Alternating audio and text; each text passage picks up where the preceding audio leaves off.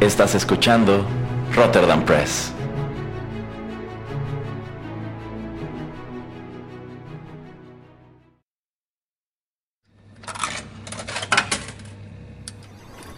Los videojuegos han deleitado tus sentidos en la pantalla y ahora lo harán en la radio a través de su música.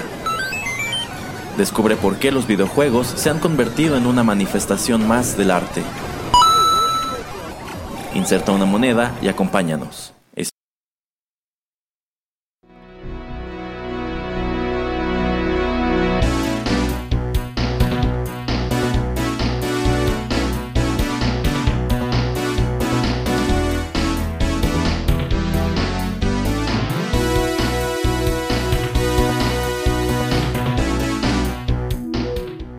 Hola amigos, ¿qué tal? Qué gusto saludarlos una vez más a través de los micrófonos de Rotterdam Press y recibirlos en la emisión número 92 de 8 bits, un acercamiento a los videojuegos a través de la música.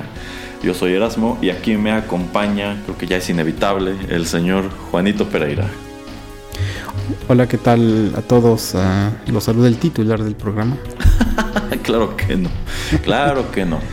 Usted, pues, usted por lo regular está aquí, pero eso no quiere decir que sea el titular del programa. Es ah, cierto que se ha ah. apoderado de muchos de los programas del podcast, pero sépaselo, este no, este es mío. y bueno, en esta ocasión arrancamos con música, todavía estamos escuchando al fondo el tema principal del juego que estaremos desmenuzando hoy. ¿De cuál se trata, señor Pereira?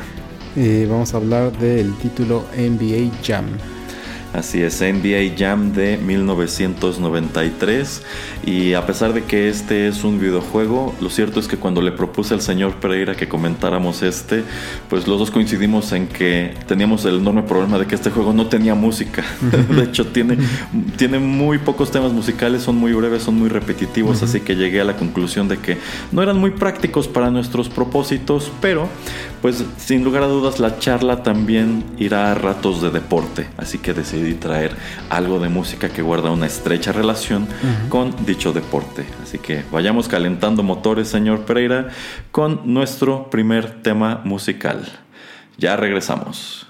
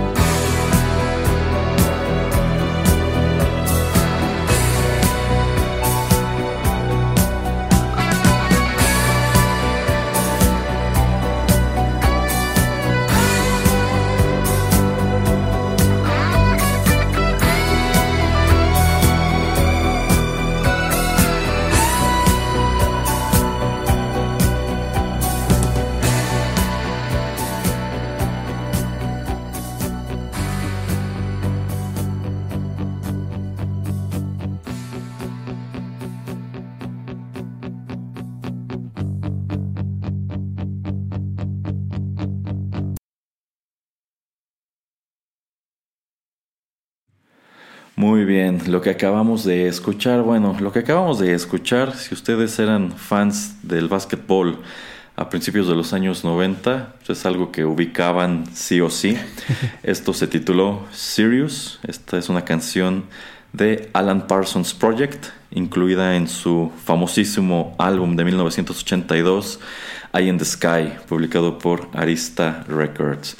Y si digo que si ustedes eran fans, eran entusiastas del baloncesto en los 90 es porque esta, esta canción, este, este, tema musical guardaba una muy, muy estrecha relación con uno de los equipos más eminentes de la NBA y si no tanto con el equipo, pues sí con su gran superestrella, ya que este era el tema con el cual los Chicago Bulls salían a la cancha y durante un buen número de años lo hicieron. No estoy seguro si todavía sea el caso y ya lo hayan cambiado, pero bueno, yo creo que muchos de nosotros nos acordamos de esta canción como eso, como el tema de los Chicago Bulls. ¿Cómo ves, señor Pereira?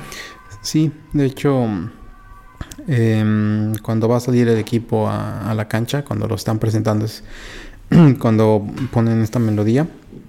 Y obviamente, pues, si uno seguía el básquetbol en los noventas, escuchaba mucho la melodía, sobre todo, pues, en las finales, ¿no? Cuando jugaban los Chicago Bulls de local entonces, muy reminiscente de eso y pues me hace recordar buenas épocas cuando ese equipo era bueno, porque pues desde ese entonces no han ganado nada. Son bien malos. Em, y sí, no. Digamos que regresaron a ser lo, que eran antes, recobraron su forma humilde. sí, ya veremos cuánto les dura, entre comillas, la maldición. Pero pues, em, ya a través del programa sí, estaremos hablando de pues cosas chistosas y cosas muy particulares de, este videojuego y, era un videojuego que sí a mí me, encantaba la verdad eh, de las pocas cosas que de hecho no me acordaba que tal vez sí lo, lo vi en alguna en algún lugar de maquinitas pero no me acordaba que también era un juego de arcade. La verdad me acuerdo muchísimo en jugarlo en casa de uno de mis primos porque él lo tenía.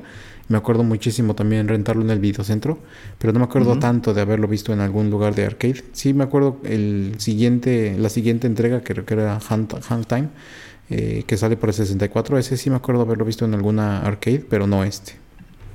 Ok, bueno, eh, pues ya en lo que respecta a este título NBA Jam, este juego aparece en 1993 y efectivamente debuta como arcade.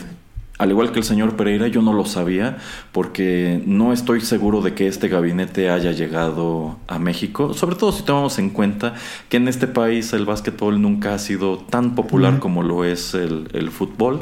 Al menos yo nunca vi el gabinete y por eso yo tenía la noción de que este era un juego exclusivo de consolas caseras, es decir, el Super Nintendo.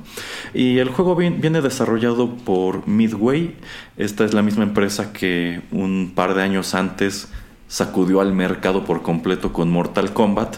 Y 1993 fue un gran año para ellos porque en primer lugar presentan el legendario Mortal Kombat 2 que fue un título en sumo aclamado y también presentan este NBA Jam, que tiene la peculiaridad de que es, si no el primero, es uno de los primeros videojuegos que llevan como tal el, nombre de la NBA en, el, en el título y que de hecho presenta a jugadores que estaban activos en los distintos equipos de la NBA pues con nombre y con sus imágenes en la pantalla, si bien, bueno, por la tecnología en aquel entonces, de pronto era difícil distinguirlos ya que estabas como tal en la, en la modalidad de juego. Eh, y así como se anotan un gran tanto con Mortal Kombat 2, lo hacen también con NBA Jam, que termina por convertirse en el primer gran videojuego, en el primer videojuego exitoso y redituable relacionado con el básquetbol. Si bien tiene la gran peculiaridad de que retuerce un poco el concepto y las reglas de este deporte. Porque bueno, históricamente el básquetbol son 5 contra 5 y hay un número de hay un número de reglas en la cancha, del mismo modo que existen ese número de reglas en la cancha en el fútbol y en otros tantos deportes, ¿no? Sin embargo, pues Midway, tomando en cuenta las limitaciones tecnológicas de la época, decide reducir el concepto, decide minimizarlo y hacerlo a su vez considerablemente más dinámico y más entretenido, porque los juegos de NBA Jam eran de dos contra dos. Eh, tenías a tu disposición un total de 27 equipos y cada uno de estos equipos tenía una, una dupla de jugadores que estaban activos con los mismos en aquel entonces. Y eh, la cancha era era reducida. Y al eliminar un número de reglas como las faltas por ejemplo estos juegos de básquetbol eran muy sucios. Pues lo hacías considerablemente más dinámico. Eh, e-, era este era un juego con mucha acción. Era un juego este, pues que te permitía hacer un montón de cosas. De hecho, creo que la única regla que salta de, de, las canchas reales al juego es esta cuestión del goaltending, que es decir, tú no puedes detener el balón cuando ya está cayendo como tal a la canasta. O sea, puedes, puedes hacer bloqueos y cosas así, pero no puedes intervenir ya en la trayectoria del balón cuando va cayendo. Tienes que dejar que toque el tablero o el aro y ahora sí puedes este, saltar y agarrarlo, ¿no? Y también eh, eh, este... la otra regla es la de mm, el cronómetro, el, el reloj ah, del tiempo. Y se acabó, ¿eh? O sea, esas son las únicas dos reglas. sí, sí, sí, porque de ahí en fuera, pues este en, en este juego tenías como tal un botón para dar empujones. y dar codazos. Es decir, si tú tenías la bola y trataban de quitártela, pues tu personaje este, pegaba con los codos y pues así podías sacudirte a los otros dos. Entonces todo esto te permitía tener un, un, ritmo de juego muy dinámico, muy entretenido y pues a veces también un poquito frustrante, porque la computadora de pronto abusaba de muchas de estas cosas. Y pues este prueba por convertirse en un título tan exitoso que claro que tenían que sacar un puerto casero a la consola doméstica que dominaba el mercado en aquel entonces, que era el Super Nintendo. Yo considero que la gran mayoría de nosotros en México nos familiarizamos con este juego allí, porque yo también rentaba este título ya fuera en el videocentro, en el blockbuster. Debo decir a mi hermano y a mí nos encantaba, nos parecía muy divertido y pues tenía esta peculiaridad de que podías jugar, en vista de que eran retas de dos contra dos, ya fuera un jugador contra otro o en su defecto dos jugadores contra la máquina que también era una modalidad en sumo entretenida. Y bueno, este ya se los dije en el bloque introductorio, no trajimos música del juego porque no tenía mucho caso. Eh, toda esta acción en la cancha era totalmente silenciosa, de hecho solo tenía estas estos sonidos genéricos pues, como de los tenis chillando contra la duela.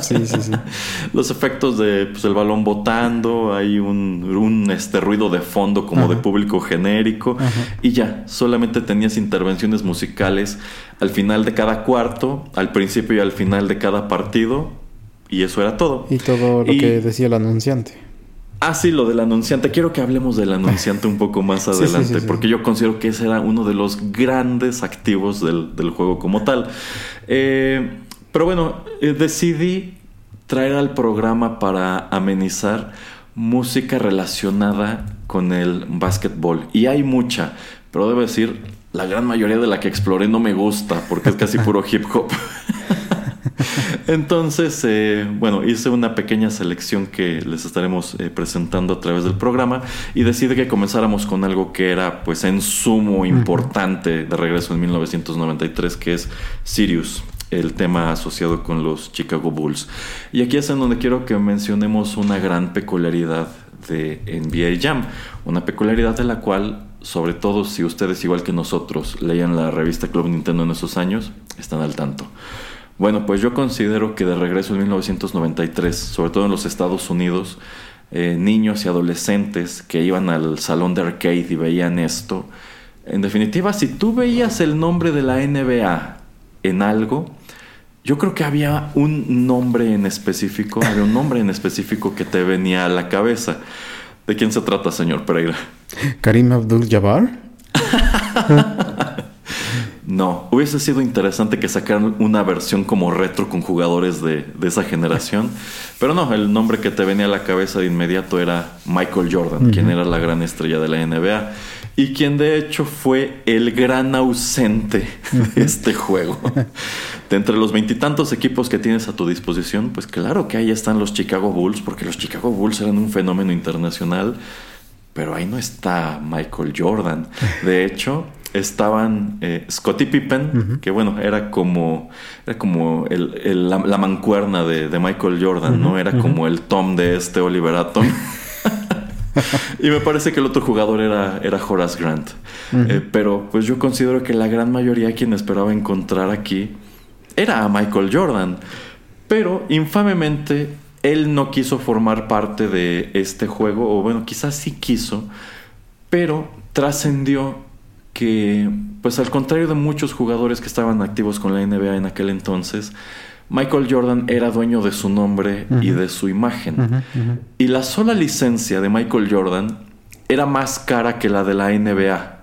Entonces, si hubieran querido meter a Jordan a este juego, les hubiera salido demasiado caro. Eh, Así que deciden dejarlo fuera. Y digamos que para Michael Jordan esto termina por convertirse en una decisión en sumo infame, sobre todo si tomamos en cuenta que más adelante él sí tiene su propio videojuego que se titula, me parece, Michael Jordan Mayhem in the Windy City, una cosa así. Es un juego que apareció para el Super Nintendo. Sí, sí, sí. Que, que para colmo ni siquiera es un juego de básquetbol, De es un juego de plataformas De y es horrible. No me acordaba, sí, ya me acordé. Pero bueno, eh, señor Pereira, ¿usted cuando se acercó por primera vez a NBA Jam esperaba encontrar a Michael Jordan aquí? Sí, sí, obviamente.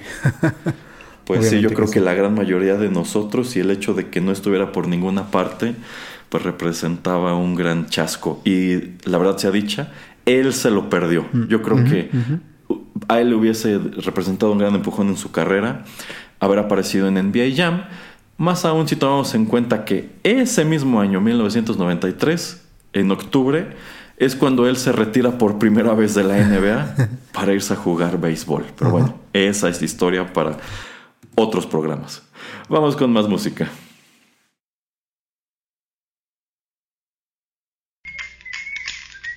Say, man, who's that cat coming down the street? I don't know, but it sounds to me like that's Wicked Man with the bone. Sure having himself a ball.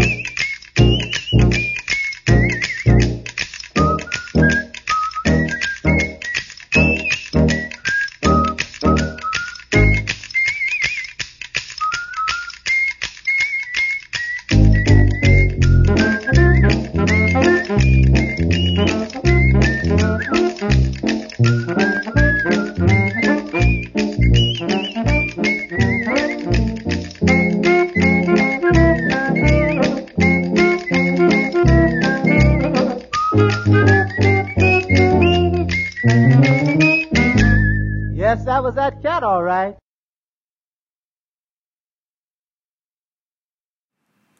Acabamos de escuchar a Brother Bones and His Shadows con la canción Sweet Georgia Brown.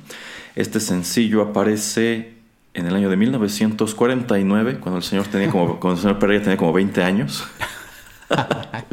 bajo el sello Acrobat Records. Esta canción fue escrita por Ben Burney, Maceo Pinkard y Kenneth Casey. Y probablemente la gran mayoría de ustedes se estén preguntando ¿qué diablos tiene que ver con el básquetbol esta canción de los años 40? Bueno, pues sucede que al menos durante un tiempo este tema musical fue el tema musical de los Harlem Globetrotters. ¿Cómo ve, señor Pereira? Mm, mm, Sí, de hecho, mm, no he- obviamente les he perdido mucho la pista, pero ¿a poco cambiaron la canción? Porque No sé, para no mí sé. una cosa va relacionada con la otra y siempre lo será. eh, y sí, cada vez que escucho esta melodía, eh, debo de buscar algo rápidamente como para tratar de hacer algún tipo de acrobacia o algún tipo de, de cosa. Y obviamente ese objeto tiene que ser esférico y eh, espero que bote porque si no se va a romper. Bueno, para quienes no lo sepan, los Harlem Globetrotters pues son mucho más que un equipo de, de básquetbol. En sí yo diría que son algo así como una tropé de acróbatas. Es como si fueran Ajá. una especie de compañía de circo porque, bueno, este, este equipo está conformado por basquetbolistas. Pero pues una, una de las facetas más atractivas de su espectáculo es que hacen pues muchas eh, cosas llamativas como tiros de fantasía, clavadas de fantasía, cosas así por el estilo. Entonces pues yo creo que les queda como anillo al dedo este tema musical que acabamos de, de presentarles. Y eh, no sé señor Pereira si usted alguna vez ha tenido oportunidad de ver este show en vivo. Sí, de hecho, en algún punto fueron a, a nuestra ciudad, Ajá. pero hace muchísimo tiempo. Sí. Eh, y sí, sí fui a verlos, obviamente. Muy chistoso. Y en la televisión, no me acuerdo dónde, probablemente ni ESPN, alguno, uno o dos documentales. Y de hecho sería muy interesante si sacaran nuevos documentales de, de ellos. No sé si existan. Pero sí, o sea, sí los he visto mucho en la, en la televisión y también son eso como una organización o como un tipo de fundación, ¿no? Porque también ayudan mucho a las comunidades. Entonces es algo muy noble, algo muy interesante y algo diferente, pero muy reconocido. Es así como eh, en Estados Unidos también lo que se conoce como los Blue Angels, que son estos eh, acróbatas en, en, em, vehículos, en aeronaves de combate, en jets de combate. Entonces... eh, pues es lo mismo, pero con acrobacias y con trucos utilizando la pelota de básquetbol en la, en la cancha. Y un dato curioso que creo que no, ha- no, no sé cuándo se rompió, probablemente se ha roto ese récord. eh, años por años y años y por juegos y juegos invictos, siempre invictos, ¿A obviamente porque, sí, obviamente porque nunca se enfrentaban a un equipo de, de la NBA o, o un equipo así muy profesional, ¿no? Eran casi siempre semiprofesionales y eh, no sé, hasta tal vez algún récord Guinness ganaron del equipo más eh, con más victorias o um, por una racha más invicta de no sé cuánto. Eh, te digo, no sé si eso continúe, pero se supone que sí son entre comillas también partidos oficiales los que ellos tienen. Entonces, eh, pero eh, es muy divertido ir a verlos. Y también tratan, el equipo que, que compite contra ellos, obviamente trata de ser más profesional eh, y trata de, pues, jugar eh, como se debe. Pero pues vas al show, ¿no? O sea, vas al show, no vas a ver en verdad el juego de básquet. Ok, ok. Bueno, en primer lugar, sí, yo recuerdo esta visita que hicieron los Harlem Globetrotters a nuestra ciudad, pero yo no, no fui a verlos. Sí, sí me arrepiento un poco de, de no haber asistido a esto. Otra cuestión que yo recuerdo mucho de este equipo es que tenían su propia caricatura de Hanna Barbera, que era horrible. Y de hecho, me parece que también aparecen en esta serie de películas de Scooby-Doo, en donde aparecen igual celebridades como Wow. Sony, este, Sony Bono y Cher y ese tipo de Oh, cosas, wow. Batman. Hay una película de Scooby-Doo con los Harlem Globetrotters. Este, de hecho, en su caricatura son como superhéroes y este, se pueden transformar en pues unas cosas horribles como un balón con manos y piernas y bueno es totalmente la calidad de Hanna Barbera de, de- de aquellos años y una gran peculiaridad es que pues este equipo de, de básquetbol pues ya no es por así decirlo independiente ya tiene dueño y sabe quiénes son los dueños de los Harlem Globetrotters actualmente. ¿Quién? el Cirque du Soleil Oh, ok. Sí, entonces me imagino que ahora deben explotarlo comercialmente muchísimo más que antes. Pero bueno, señor Pereira, el programa es de NBA Jam, no de los Harlem Globetrotters. Así que, a ver, usted, usted se quedó con ganas de comentar algo. Eh, sí, más que nada mi opinión acerca de mm, por qué eh, ah, fue tan famoso y por qué es tan recordado este videojuego. Eh, yo siento también que tiene que ver con la elección de utilizar el básquetbol, porque de todos los deportes que, que- que existen, siento que el más dinámico, eh, que uno puede estar como espectador sentado en su casa observando o en un estadio, es el básquetbol, porque cada jugada, eh, ahí siempre hay un ataque y una defensa, y, eh, y es muy dinámico, muy rápido, y siempre va a haber ataque, siempre va a haber defensa y siempre va a haber como puntos, ¿no? O sea, no es como en el fútbol que tal vez de vez en cuando hay un gol o es 0-0 todo el partido. No es también como el americano que es lo mismo. El eh, tenis pues no se me hace así como que de lo más espectacular y ya no hablemos ni del béisbol y, el, golf menos. Entonces yo creo que también eso es lo que pues atrae a la gente y lo que estaba comentando el señor Erasmo en el primer bloque de que eh, pues deciden solamente hacer un videojuego de dos contra dos, hacerlo más dinámico, hacerlo más loco, más chistoso. Eh, y entonces yo creo que muy inteligentemente se van a, en esta dirección. Y aún, aún ahora, cuando uno ve juegos, por ejemplo, los de Madden o los de FIFA, uno tiene que apretar muchísimos botones como para hacer las cosas que uno quiere que el jugador haga en, en el videojuego. Eh, y este juego pues nada más tenía 3, 4 botones y se acabó, ¿no? Entonces yo creo que eso que lo hacía simple, lo hacía muy divertido y no tener que estar apretando 20 botones para hacer un combo, para hacer una canasta espectacular, sino dejarlo en automático y cada vez el jugador decidía un poco más o menos eh, de qué manera hacerla. Eh, entonces yo creo que esto es lo que lo hace muy popular y este videojuego en particular, si lo volvieran a sacar con este mismo tipo de gráfica, pero con un poco más de sonidos de fondo y un poquito más de música, eh, yo me lo compro luego, luego. Ok, ok. Sí, este. Yo considero que efectivamente ha- hay muchos videojuegos eh, de deporte. Incluso hay videojuegos de tenis. Algunos de ellos son pues infames por lo aburridos que resultan. Algunos son un poco más dinámicos como lo que presentaron en su momento en el Wii Sports original. Pero efectivamente yo siento que de entre los deportes uno de los que más potencial tiene para darte un juego así de dinámico es el básquetbol. O sea, no en vano lo refieren como el deporte ráfaga y tiene su gran número de bondades sobre pues todos estos que ya mencionó el señor Pereira. Si hemos de compararlo en específico con el fútbol, pues una gran ventaja del básquetbol es que a diferencia del fútbol, en el fútbol hay partidos que pueden terminar empatados en ceros. Es decir, estuviste allí 90 minutos nada más viendo a un montón de fulanos corriendo de un lado a otro de la cancha pateando la pelota, pero nunca tuviste la oportunidad de celebrar nada. Es decir, Exacto. estos son encuentros en los cuales hay un gran factor de frustración. Y la verdad al menos a mí ver un partido de fútbol me parece así como una manera nada más de matar tiempo porque la gran mayoría de- del juego pues no, no, no está ocurriendo nada relevante. O sea es un partido en el cual si hay dos goles ya te fue bien ¿no? entonces son, son encuentros que se definen nada más por una diferencia de un punto dos puntos ¿no? ya hablar de una goliza es porque se los llevaron por tres goles. Pero en el caso del básquetbol, pues casi todas las jugadas culminan con una anotación.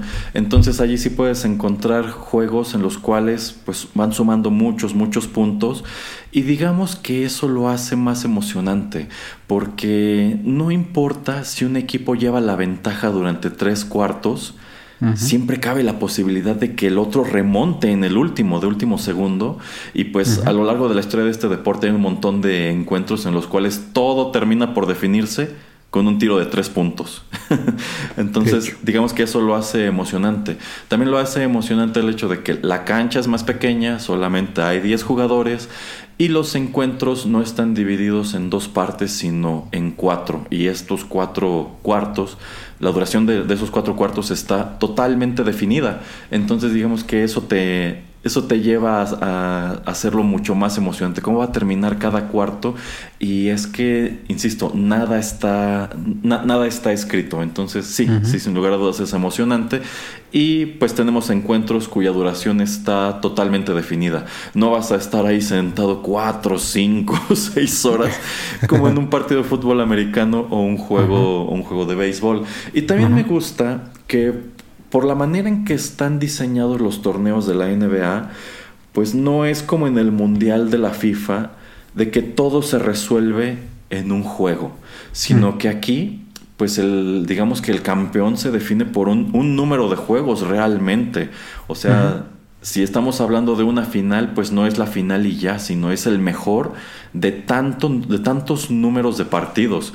Y digamos que esos partidos ahora sí se pueden ir incrementando dependiendo de cómo vayan los resultados. Así que eh, yo, yo, siento que es muy padre por todas estas cuestiones. Y sí, yo creo que el reducir el concepto eh, de la manera en que lo hizo Midway en 1993 es hacerlo más emocionante y es que este juego aparte, incluso si tú no sabías nada de básquetbol en su momento, le agarrabas la onda rapidísimo, porque lo único que necesitabas era agarrar el balón, ir del otro lado de la cancha y apretar algo y pues tu personaje ya fuera que disparara o que hiciera una clavada, que siempre era lo más espectacular.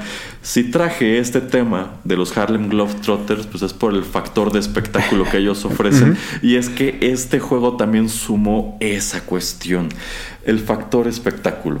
Ya dijimos, aquí no hay faltas, aquí no hay, casi no hay reglas, pero para mí lo que hacía este juego padrísimo era esta cuestión de las clavadas espectaculares que podías, este, que podías realizar. Algunas de las cuales, pues bueno, tú veías al personaje hacer unos saltos imposibles, pero era muy llamativo, ¿no, señor Pereira? Ajá. Ajá, exactamente. Entonces, este, hasta de la línea de tres luego podían saltar y darle tres vueltas a la pelota eh, entre las piernas, entre sus brazos, etcétera, y, y clavarla. Eh, y obviamente era muy difícil tratar de bloquear esos tiros, pero pues obviamente también podrías, podías intentarlo. Em, y esto también lo hacía muy espectacular cuando también ya existía pues el torneo de estrellas a mitad de temporada de la NBA y había pues lo que era el torneo de clavadas que también mi amigo Mike Jordan pues gana una vez en su vida. Entonces todo eso, ¿no? O sea, también te, podías relacionar y podías verlo reflejado en el videojuego. Entonces eso lo hacía muy chido, la verdad. Y, como eran nada más dos personajes, pues no te bloqueaban, nada, nada bloqueaba la vista. Entonces eso también eh, hacía que la acción estuviera muy al, muy, muy al centro de tu pantalla y que te atrapara. Entonces, yo de hecho, pensándolo ahora, no, no recuerdo por qué, por ejemplo, por lo menos el del 64 nunca me lo compré. Y tampoco me recuerdo por qué nunca me compré el del, el del Super Nintendo si me gustaba tanto, la verdad. ¿no? Es esas preguntas que me hago que pues, se me hace muy extraño que no lo haya hecho. Pues sí, sí, la verdad, es, bueno, como ya dije antes, yo no tuve este juego como tal, íbamos a rentarlo pero sin lugar a dudas me hubiese gustado eh, tenerlo en casa. Y yo considero que este es uno de los grandes títulos que es una lástima no hayan venido incluidos en el Super Nintendo Classic. Porque de todo lo que apareció en aquellos años para esa consola, yo creo que esto fue, esto fue muy padre y fue muy espectacular. Pero bueno, vamos con otra canción y continuamos la charla.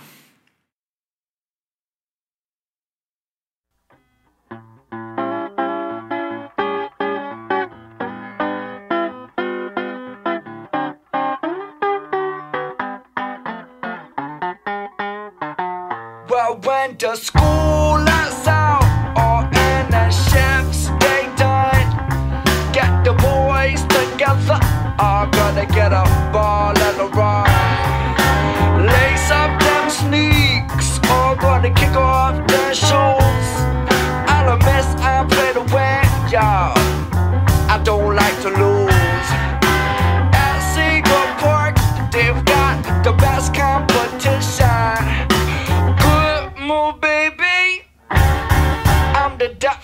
Nation, Jason Earhart.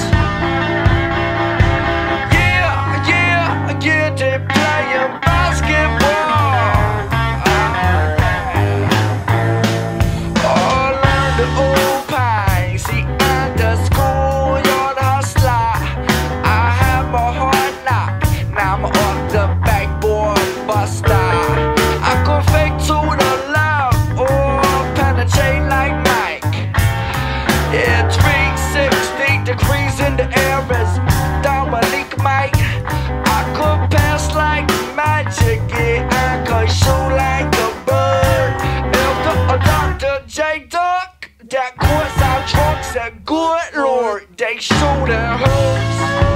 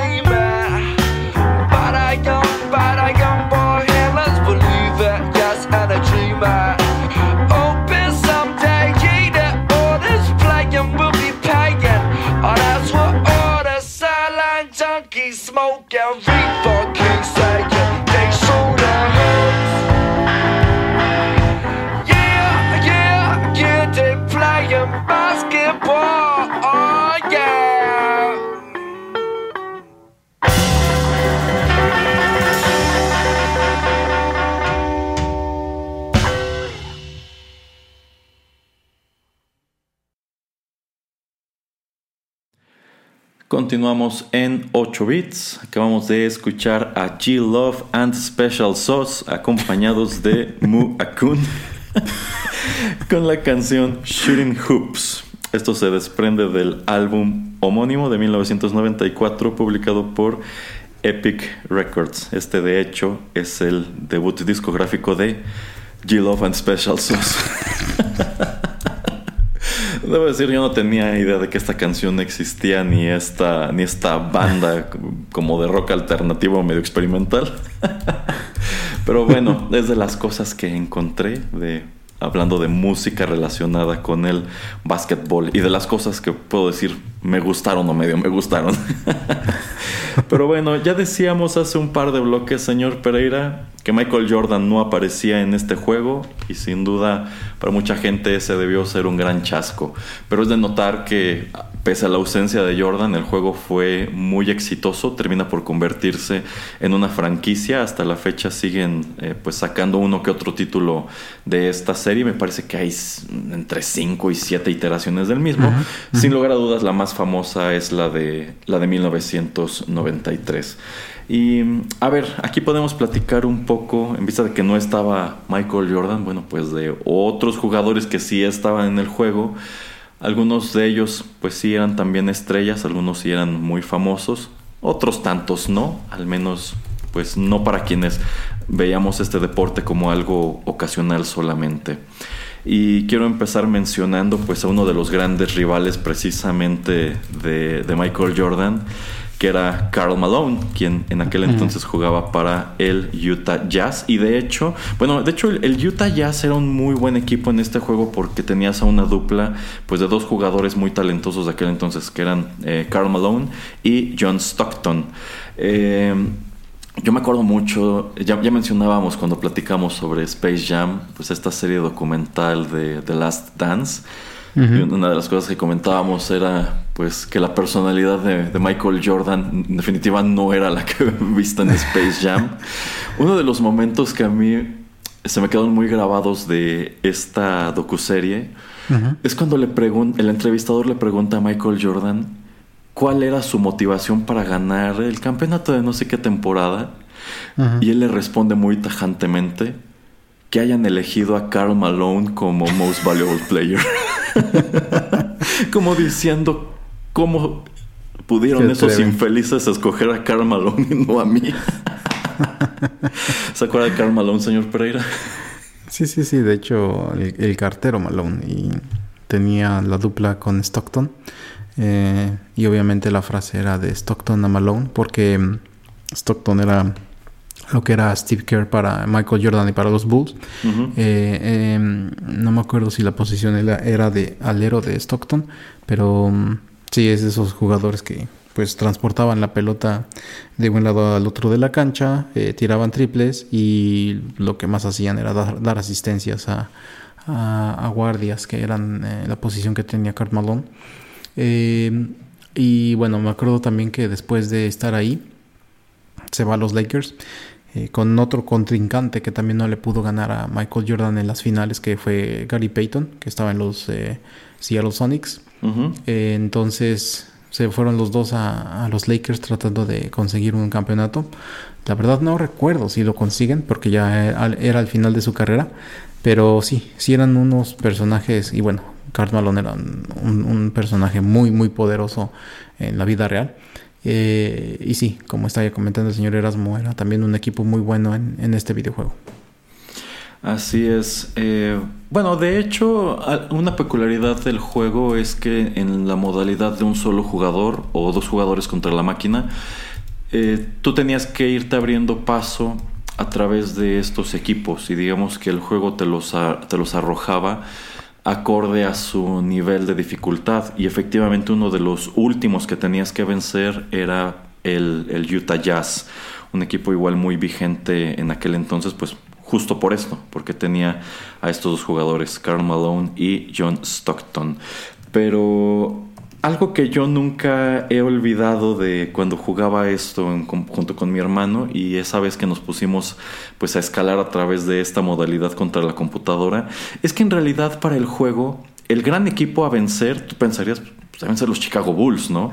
Pero no, en realidad eran los Rockets de Houston, en donde encontrabas eh, pues a un jugador que quizá no fue muy conocido a nivel internacional, pero al parecer es recordado igual como pues una gran estrella. De hecho, digamos que él fue la última gran superestrella que dio la NBA antes del fenómeno este, Michael Jordan, que fue Hakim Olajuwon y también conocido como El Sueño, The Dream. Este, y de hecho, eh, creo que en su momento era de los jugadores más altos de la NBA. Y ju- junto con Ralph Sampson tenían el muy apropiado este, sobrenombre de, de Twin Towers. Porque eran dos jugadores altísimos que pues llevaban todo el juego de su, de su equipo, los Rockets de Houston. Si bien Ralph Sampson termina por irse de este equipo muy pronto. Este, pero otra cuestión que me queda a mí muy grabada de esta docuserie de Last Dance es el hecho de que, en, bueno, a- a- e- es común que en, en la NBA pues hagan como su pesca de rookies o de novatos todos los años. Y pues digamos que se hace una gran este como piscina o hace o juntan un montón de nombres de jugadores de básquetbol colegial que pues son destacados a ese nivel y de allí los headhunters de la NBA este pues hacen su selección, ¿no? Y es un gran honor ser el primero eh, en salir elegido en estos eventos. Así es. Y este, pues algo muy de notar es que el año en que Michael Jordan debuta en la NBA, en realidad el first pick, y es algo que comentan en el documental, el jugador al que todo mundo quería de la liga colegial era precisamente Hakim Olajuwon y el segundo era Michael Jordan. Y Hakim Olajuwon cuenta que ah, hubo un número de factores en juego dentro de esta selección y movimientos que estaban llevando a cabo los equipos este, en ese momento. Eh, y digamos que hay un universo paralelo en el cual Hakim Olajuwon terminó en los Bulls y Michael Jordan habría terminado no sé si en el Miami Heat o con los Lakers, pero quizá en ese universo paralelo la carrera que desarrolló Michael Jordan la terminó desarrollando Hakim Olajuwon. ¿Cómo ve? Sí, es que es muy interesante, ¿no? También todo cómo son los movimientos eh, de esos equipos. Eh, cuando vienen los drafts, eh, también el fútbol americano tiene el suyo. Y muchas veces eh, hay equipos que te seleccionan, pero a los tres segundos te cambian de equipo. Entonces te dicen, no, te seleccionaron los Chicago Bulls. Ah, pero vas a jugar para el Orlando Magic porque les cambiamos ya 20 a, a tres jugadores por ti. sí. Este, y ah, ok, entonces ya te dan como tus dos gorritas y ponte la última y la otra, pues regresa la o yo qué sé, tírala. Este, y entonces sí es como muy, muy, muy distinto, ¿no? Cómo se comportan también los jugadores. Eh, sobre todo, por ejemplo, tenemos a alguien como eh, quien era Dennis Rothman, ¿no? Que estaba en los eh, Pistones de Detroit y pues tenía una cierta tipo de actitud, un jugador muy defensivo y que también tuvo que ser contenido y pues de ciertas maneras también lo, lo vemos en el documental de The Last Dance, la manera en que tienen que hablar con él y tratar de y la manera en que lo tratan, Ujú. Phil Jackson así como sus coequiperos, como pues de, para decir bueno Rothman es Rothman, pero cuando juega juega, o sea eh, la manera en que se comportaba era más extravagante en, en los Bulls, más que lo que era cuando estaba en los eh, Pistons de Detroit, pero entregaba resultados, ¿no? Entonces, lo importante era pues tratar de mantenerse lo más profesional posible. eh, y uno nunca sabe, ¿no? O sea, uno nunca sabe a dónde te va a llevar estas historias de, de la, de la NBA y también lo mismo con el béisbol y sobre todo el béisbol también que hay muchos cambios hasta eh, creo que hasta la mitad no hay un punto donde ya no pueden cambiar jugadores pero de un de la noche a la mañana te pueden cambiar de equipo y todos están bien entonces es como lo que enseñan en Moneyball de que eh, ujú. ay se me va el nombre de este actor Jonah Hill Jonah el Hill. que le dice Brad Pitt, no, tienes que ir a decirle a este otro hombre que pues, lo cambiamos y que se va a ir a X equipo y va muy nervioso y ay, te cambiamos a X equipo y él así súper nervioso y pensando que le va a, lo va a golpear o aventarle algo y ah, ok, y se va porque es lo más normal. Eh, sí, esos tipos de universos paralelos y dónde hubiera terminado pues ciertos jugadores es algo muy interesante eh, y supongo que los Rockets de Houston eran el equipo a vencer porque pues terminan ganando par de campeonatos cuando Michael Jordan está retirado. Entonces yo creo que estaban viendo el potencial de ese equipo que iba en ascenso. Ok, ok. Eh, ya, ya que mencionó a Dennis Rothman, bueno, eh, ya decía yo en el bloque anterior que la dupla de los Chicago Bulls en el NBA Jam original eran Scottie Pippen y Horace Grant. Eh, yo considero que hubiera sido mejor dupla eh, Scottie Pippen y Steve Kerr, pero eh, el, bueno, lo chistoso de, de NBA Jam en 1993 es que de puerto a puerto tiene cambios de jugadores. los, En el arcade no son los mismos jugadores que en el Super Nintendo y el puerto de Super Nintendo tuvo una reedición que se llamó NBA Jam Tournament Edition en la cual este, también cambian los jugadores y en esa versión sí eh, quitan a Horace Grant y ponen a Dennis Rothman y a mí me encanta que pues lo, lo meten al juego con este cabello verde chillón este súper estrafalario este porque bueno gran parte de la magia de Dennis Rothman era la imagen que manejaba en aquel entonces y una parte que igual me encantó del documental es cuando aparece Carmen Electra y revela que ella prácticamente andaba de gira con los Bulls sin que los Bulls lo supieran. Se me pareció un gran momento.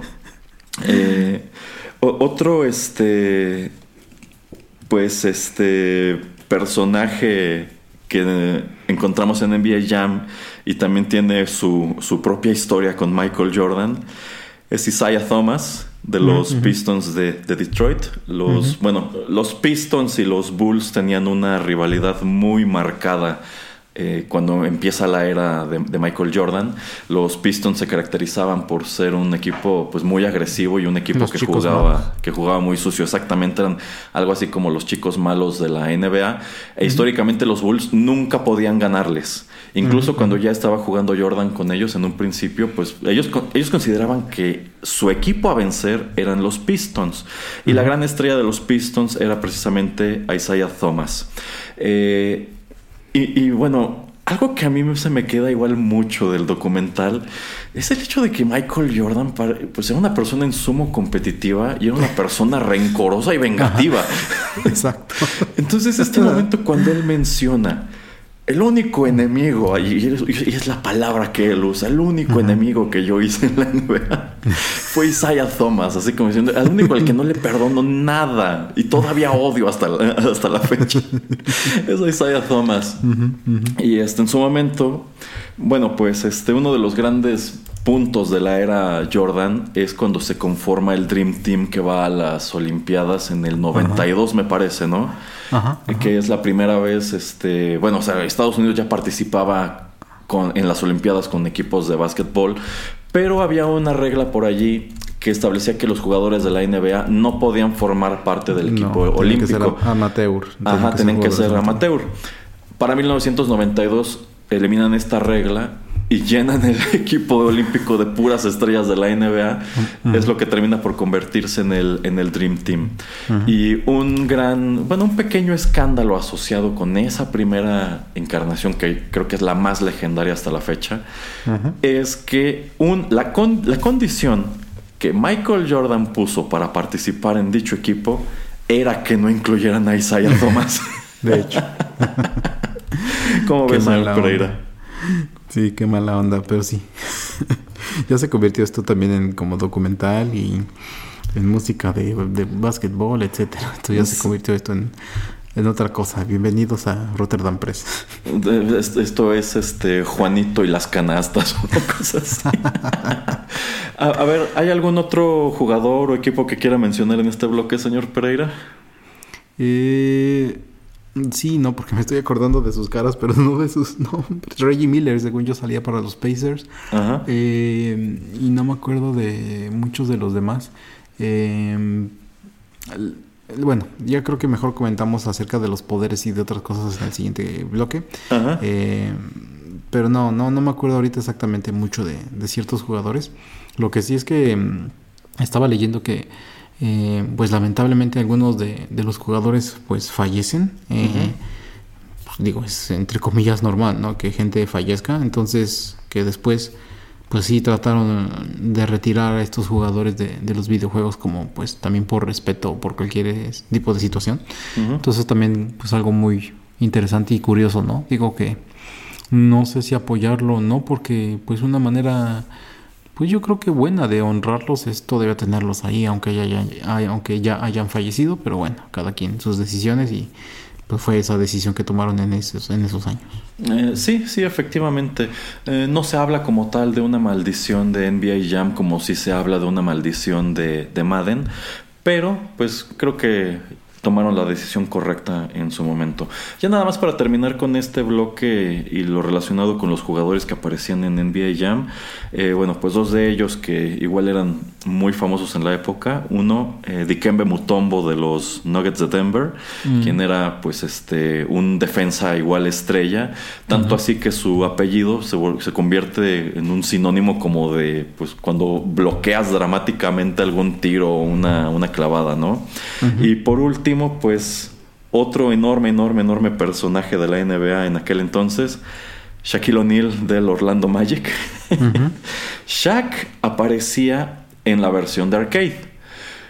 Cuando se da cuenta de que Michael Jordan no aparece en el juego y que de hecho está haciendo mucho dinero por otro lado con su nombre, él decide registrarse también como marca y no da permiso de que su personaje aparezca en el puerto de Super Nintendo a menos que le paguen un montón de dinero, a lo cual Midway no accede y por eso en si tú jugabas esto en el Super Nintendo, no, allí no estaba Shaq. Y en cambio Shaq toma la muy pertinente y legendaria decisión de que él no necesita aparecer en NBA Jam, él hará su propio juego de peleas con juegos de azar y mujerzuelas. De hecho.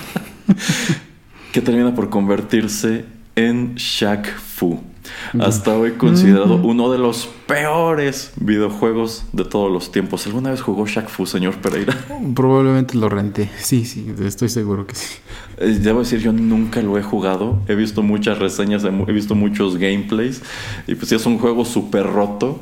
Y qué curioso, ¿no? Que tanto Jordan como él toman la misma decisión. No, no, no. Nosotros no necesitamos juegos de básquetbol. Necesitamos juegos de plataformas y juegos de pelea. y los dos fueron un bodrio. Pero bueno, bodrios aparte. Vamos con más música.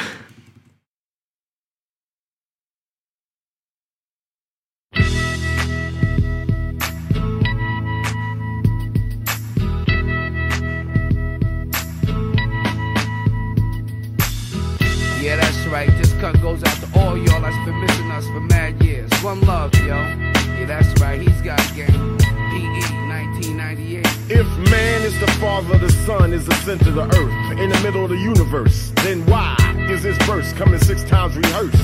Don't freestyle much, but I write them like such. Word. Amongst the fiends controlled by the screens, what does it all mean? All this shit I'm seeing. Human beings screaming vocal javelins, sign of a local nigga unraveling. Uh-huh. My wandering got my ass wondering where crisis and all this crisis. Hating Satan never knew what nice is. Check the papers, well I bet on ISIS. More than your eye can see and ears can hear. Year by year, all the sense disappears. Nonsense perseveres, prayers laced with fear. Beware, two triple O. It might feel good, it might sound a little something, but damn the game if it don't mean nothing. What is game? Who got game? Where's the game in life? Behind the game, behind the game. I got game, she got game, we got game, they got game, he got game. It might feel good, it might sound a little something, but fuck the game if it ain't saying nothing. Damn, was it something I said? Pretend you don't see, so you turn your head. Race scared of his shadow, does it matter? Thought of reparations, got him playing with the population. Nothing to lose, everything's approved. People use even murders excuse. White men in suits don't have to jump. Still a thousand and one ways to lose with the shoes. God takes care of old folks and fools, while the devil takes care of making all the rules. Folks don't even own themselves, paying mental rent to corporate presidents. Uh, one out of one million residents. Be a dissident who ain't kissing it. The politics of chains and whips got the sick missing chips and all the championships. What's love got to do with what you got? Don't let a win get to your head or a loss to your heart. Nonsense perseveres, prayers laced with fear. Beware, two triple O It might feel good, it might sound a little something, but damn the game if it don't mean nothing. What is game? Who got game? The game in life? Behind the game, behind the game. I got game, she got game, we got game, they got game, he got game. It might feel good, it might sound a little something, but fuck the game if it ain't saying nothing. Yeah, that's right. Everybody got game. But we just here to let y'all know that PE is in full effect from right now till the year 2000. Hey, yo, my man, sing it. Something happening here. Yeah, yeah. What it is exactly clear. There's a man with a gun over there Yeah, that's right. telling me I got to beware. It's time we stop. Children, what's that sound? Everybody look what's going down. hey, yo, I don't think they heard you, Stevie. Kick it to him again one more time. It's time we stop. Children, what's that sound? Everybody look what's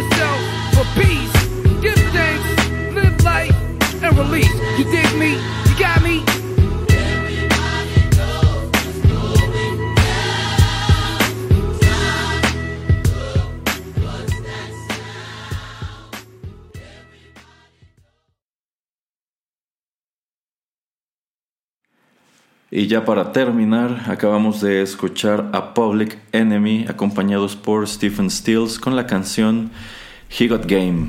Este es el tema principal de la película homónima de 1998, dirigida por Spike Lee y estelarizada por Denzel Washington. De hecho, Public Enemy escribe un buen número de canciones para esta misma eh, cinta. El soundtrack es recopilado por Def Jam Records y este tema, He Got Game, es escrito por Chuck D y Stephen Stills. Y bueno, ya para terminar con esta charla a propósito de NBA Jam, pues yo creo que, bueno, ya mencionamos uno de los aspectos más interesantes que era esta cuestión de las clavadas imposibles, de estos grandes saltos en los cuales el jugador hacía maromas, daba giros, malabares Sí, y pues terminaba haciendo su clavada. Eh, pero pues digamos que había mucha magia de ese tipo al interior de este juego. Así que para que el señor Pereira nos platique un poco, solamente diré, "He's on fire". Sí, exactamente. Y de hecho ese era uno de los poderes, ¿no? Que cuando uno anotaba tres canastas seguidas y detenía el ataque de los otros jugadores, Ajá. eh, la pelota literalmente toma, se prendía en fuego. Y no importa de dónde tuvieras ese- el balón, lo podías aventar desde tu cancha, iba a entrar. Entonces eso era muy chistoso y muy interesante, ¿no? De que eh, tomabas la, la, posición de la pelota y si te acercabas a la línea de tres corriendo, eh, hacía una clavada espectacular cuando la pelota estaba en fuego. Entonces eso también lo hacía muy interesante. Eh, algunas de las otras cosas que había también podías entrar eh, o meterle códigos eh, al juego cuando estabas en la pantalla anterior al- a, lo que era ya el, partido. Entonces, eh, en algunos lugares la cancha estaba muy resbalosa, entonces si corrías te caías. Em, también, bueno, no quiero poder, pero algo que, que no quería comentar en, la, en el bloque pasado, pero así ahora, es que también yo escogía mucho a equipos que tenían a jugadores con zapatos diferentes, como fluorescentes, porque esos jugadores eran más rápidos. Entonces eso como que te daba ya una ventaja, pues queriendo o no queriendo. Entonces me gustaba pues más eso, ¿no? Porque si tú tenías que defender en contra de alguien que tuviera un jugador de esos, era muy difícil porque pues obviamente en la corrida te la iban a ganar. Entonces por eso no, no me gustaba mucho. Por eso me gustaba tener, si, ah, pues este, tiene, este está escogiendo un equipo que tiene a un jugador rápido, pues voy a tener que hacer lo mismo para a la contra. Em, no me acuerdo, ¿que ¿de qué más poder se acuerda usted? Eh, bueno, esta cuestión de He's on Fire era de lo más llamativo de, de este juego, eh, porque efectivamente, si anotabas tres eh, canastas de corrido, pero tenía que ser con el mismo jugador, eh, pues el anunciador gritaba esto de He's on Fire, y pues digamos que durante un tiempo de hecho, hab- había dos condiciones para perder la condición de He's on Fire. Bueno, pues este jugador corría más rápido, tenía, bueno, se incrementaba dramáticamente su, este, su tino para los tiros de tres. Pues, como bien señala el señor Pereira, casi, casi podías tirar desde el otro extremo de la cancha y era probable que lo anotaras. Y también a mí me gustaba que estas clavadas espectaculares eran todavía más espectaculares Oh, sí. cuando estabas on fire, porque a veces cuando, sobre todo cuando eran saltos muy altos, rompías el tablero. e incluso el tablero se rompía como en cámara lenta, o sea, era un momento muy, muy espectacular, ¿no? Eh, pero bueno, esta cuestión de He's on Fire no era fácil de lograr precisamente por las mecánicas del juego. Y de hecho tú perdías ese estatus si el otro equipo anotaba, o sea, en cuanto el otro equipo hacía un tanto, se acababa el He's on Fire, o si empezabas a abusar del mismo. Es decir, si tú este, decías, pues ya nada más voy a moverme con este jugador porque tiene estos poderes, eh, solamente podías anotar cuatro veces, ya fueran tiros de tres o clavadas. Si tú anotabas cuatro veces consecutivas con ese jugador, se acababa He's on Fire y necesitabas, digamos, tramitarlo de nuevo. También un detallito que me encantaba es que cuando anotabas el tiro de He's on Fire, la red en el aro se quemaba, hasta sacaba humo, ya luego se regeneraba, eso se me hacía chistoso. Pero pues sí, sí era muy, este, muy llamativo. Así como el hecho de que como tal los stats de los jugadores sí pesaban. Eh, Esta cuestión que usted comenta de que había jugadores con tenis de colores como para darte a entender que esos eran rápidos, eh, pues digamos que eran tratos de los jugadores de la vida real que trataban de meter al juego. De Ujú. pronto había jugadores que quizá eran lentos, pero tenían mayor índice de probabilidades de meter un tiro de tres. Entonces tú podías identificar, este jugador es lento, pero ya sé que si tiro de tres, igual y lo meto. O tengo este jugador que ya sé que, pues a lo mejor puras clavadas, o este que tiene más defensa. Entonces cuando haces estos manoteos para robar el balón, igual y es más probable que se los quites o que puedas bloquear más fácilmente un tiro, qué sé yo. Entonces, por ese lado también se sacaron muchos puntos.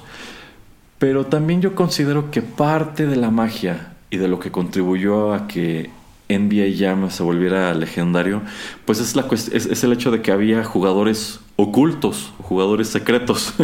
Efectivamente, el, el señor Pereira ya mencionó, este juego tenía muchos cheats. Este de la cancha resbalosa era divertidísimo. Porque si corrías mucho, pues te pasabas o te resbalabas, te caías. Pero había otro, otro número de cuestiones. Por ejemplo, yo recuerdo que había un cheat para eliminar el goaltending. Entonces con eso podías jugar súper tramposo y detener todos los tiros que fueran dirigidos a tu canasta. Este... Había otros que invertían los controles, había otros, este, bueno, había muchas cosas que podías hacer con esos códigos, pero yo creo que de lo más llamativo era desbloquear los personajes secretos. Eh, tú metías el código, escogías a cierto equipo y de pronto, chin, ya no estás jugando, por decir algo, con Karl Malone, ya estás jugando nada menos que con Bill Clinton. ¿Cómo ve?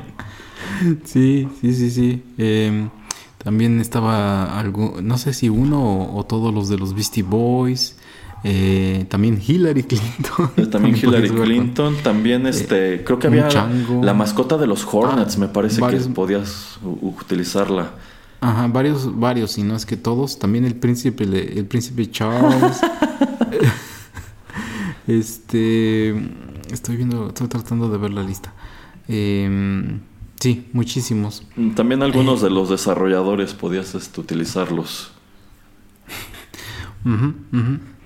Eh, no Y, de hecho, bueno, eh, Midway, Oh, ha, sí. se- Midway ha señalado que más allá de los cheats y más allá de los personajes ocultos, ellos también querían hacer una cuestión como de canchas secretas y querían meter una cancha que fuera como ambientada en Mortal Kombat.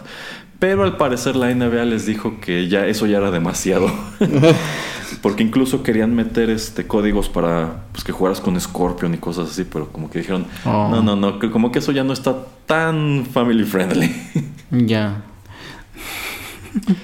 También podías jugar con el amigo y gran favorito del señor Erasmo, el gran príncipe, el, el príncipe de Bel Air. ¿A Will Smith? Eso no me acordaba. Y con las mascotas, con todas o si no con varias de las mascotas, sí también podías jugar. Eh, sí, sí. De hecho, yo recuerdo que hubo una edición de la revista Club Nintendo en donde publicaron efectivamente todos los códigos, cómo desbloquear los cheats, cómo desbloquear estos eh, personajes, que pues no representaba gran cosa más allá de pues que es el personaje. Pero bueno, eh, ya para ir terminando, y creo que dejé lo, lo mejor para el último, el anunciador. Bueno, eh, normalmente en los juegos de deporte, pues algo que siempre trataban de emular eran los, a los comentaristas, ¿no? Por ejemplo, el señor Pereira recordará que en aquellos años también hubo un videojuego de fútbol muy famoso que era International Superstar Soccer, que tenía la licencia de la FIFA, en el cual pues cuando realizaba ciertas acciones, pues había una voz que pues trataba de emular a un comentarista y decía he shoots, ¿no? He scores o el grito de gol, etcétera. Y dije, pues en el NBA Jam vamos a tratar de replicar eh, lo mismo. Y yo creo que uno de los elementos más simpáticos era precisamente eso. Este anunciador que gritaba lo de He's on fire y que de pronto este, pues hacía sus comentarios chuscos o improvisados Ajá. conforme ocurrían ciertas cosas. Algunos de los cuales pues terminaron por convertirse en algo tan emblemático que incluso salta a, las- a- a las transmisiones reales de la NBA. Y yo creo que nada es tan marcado como esta frase de boom shakalaka. que bueno, era muy padre cuando este hacías una de esas clavadas espectaculares. Pero a veces las hacías como que abriéndote paso entre los dos jugadores y demás, y como para resaltar que había sido una buena jugada, el anunciador gritaba ¡Boom, shakalaka! y, cosas así. Eh, este anunciador se llama Tim Kritzrop. De hecho, ha participado en casi todas las iteraciones de la serie NBA Jam. Y digamos que terminó por convertirse en algo tan emblemático que incluso lo han invitado varias veces a comentar juegos de la NBA, como ve. qué chistoso y qué divertido, la verdad. Sí, sí, o sea, ¿quién, quién iba a decir que pues algo tan nimio en el juego iba a gustar tanto, ¿no? Y prácticamente pues, iba a llevar a esta, a esta persona a comentar los juegos en la vida real.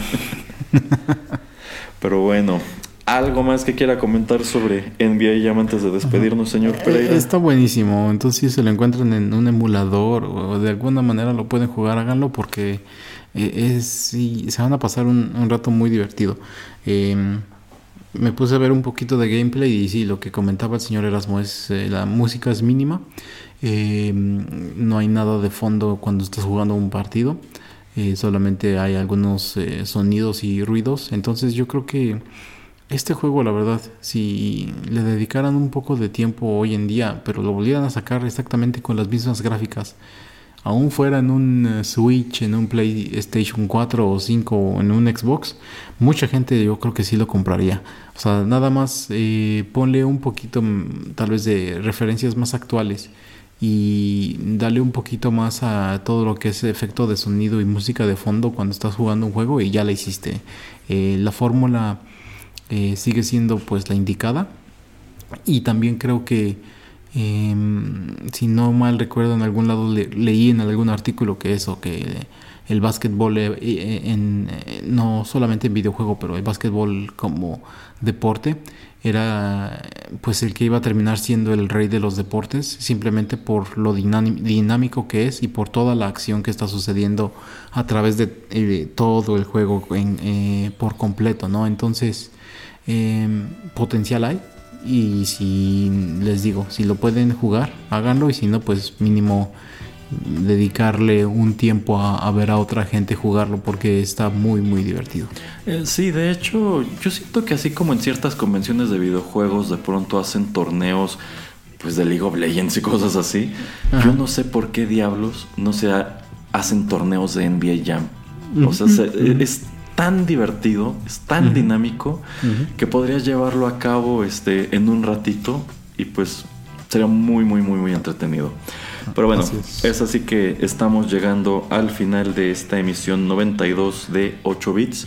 Muchísimas gracias por la sintonía. Si les gustó este programa, no dejen de compartirlo.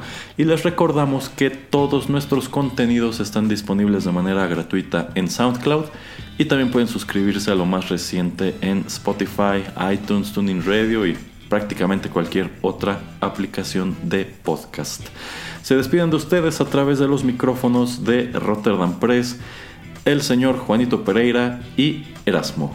Hasta la próxima y recuerden, He's on fire.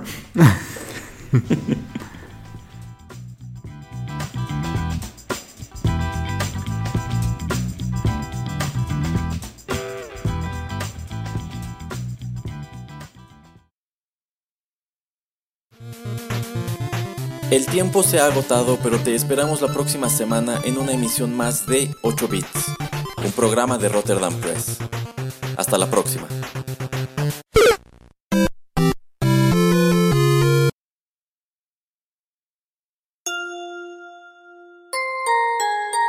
Estás escuchando Rotterdam Press.